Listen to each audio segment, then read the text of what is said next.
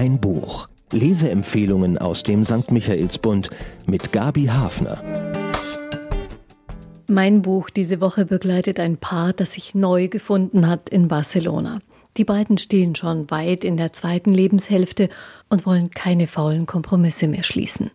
Die Zeit, die vor uns liegt, heißt der Roman. Er stammt aus der Feder von Maria Barbal, einer Spezialistin für die sanfte, aber unleugbare Macht der Gefühle.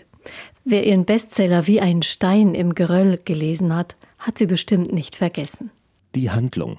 Armand besucht auf den Rat seines Arztes hin einen Yogakurs und fühlt sich zu einer Frau aus der Gruppe hingezogen. Die beiden kommen ins Gespräch. Er hat das Arbeitsleben hinter sich, seine Frau ist verstorben, Krebs, und der Sohn lebt im Ausland. Elena war mit Leidenschaft Lehrerin. Jetzt fehlt ihr der Beruf. Sie lebt in einer erstarrten Ehe und ihre Lebensfreude droht zu ersticken. Die beiden treffen sich nun regelmäßig nach dem Kurs. Es geht ihnen gut zusammen, ohne dass sie viele Worte machen. Die Zärtlichkeit und das Interesse des anderen lassen im Zaum gehaltene Gefühle hervorbrechen. So kann auch Elena sich neu schwierigen Erfahrungen stellen. Mit der Beziehung zu Armand ist buchstäblich Bewegung in ihr Leben gekommen.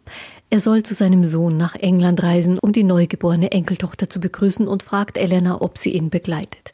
Eine gewagte Entscheidung, denn das Verhältnis zwischen Vater und Sohn ist nicht ungetrübt. Elenas Gegenwart hilft Armand, bisher Unausgesprochenes auf den Tisch zu bringen, und Elena findet durch die herzliche junge Familie und die Eindrücke der Reise wohltuenden Abstand zu ihrer unbefriedigenden Situation zu Hause. Dort wartet jedenfalls eine schwierige Aussprache auf sie und eine Entscheidung. Der Sound. Elena und Armand kommen passagenweise abwechselnd zu Wort. Er macht den Anfang. Knapp und klar erzählt er in Ich-Perspektive, was sein Leben geprägt hat und schont sich dabei nicht. Elenas Seite wird aus einer beobachtenden Perspektive erzählt, ist reflektierter und legt ihre innere Zwiesprache offen, die Auseinandersetzung, die sie mit sich und ihrer Vergangenheit führt. Nachdenklich und ehrlich.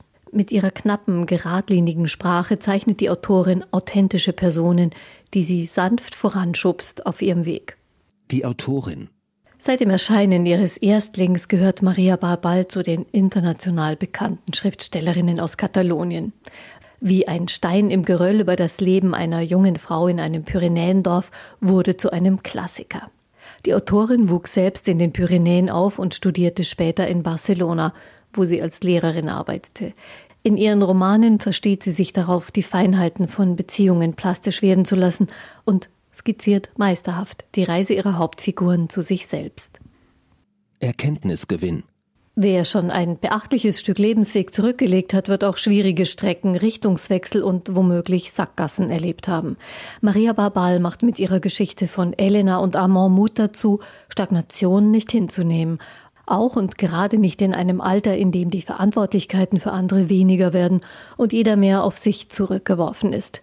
Lebensfreude statt Leidensfähigkeit. Für wen? Ballast abwerfen, um das Leben neu zu entdecken. Das gelingt den Figuren im Roman. Sie finden alle auf ihre Weise besser zu sich. Wer gerade neu nachdenkt über die Zeit, die noch vor einem liegt, kann sich von Elenas und Amands Erfahrungen inspirieren lassen. Wer mit Irritation reagiert auf Eltern oder Freunde, die nach Jahrzehnten einen Neuanfang wagen, kann in dieser Geschichte einen Schlüssel zum Verständnis finden.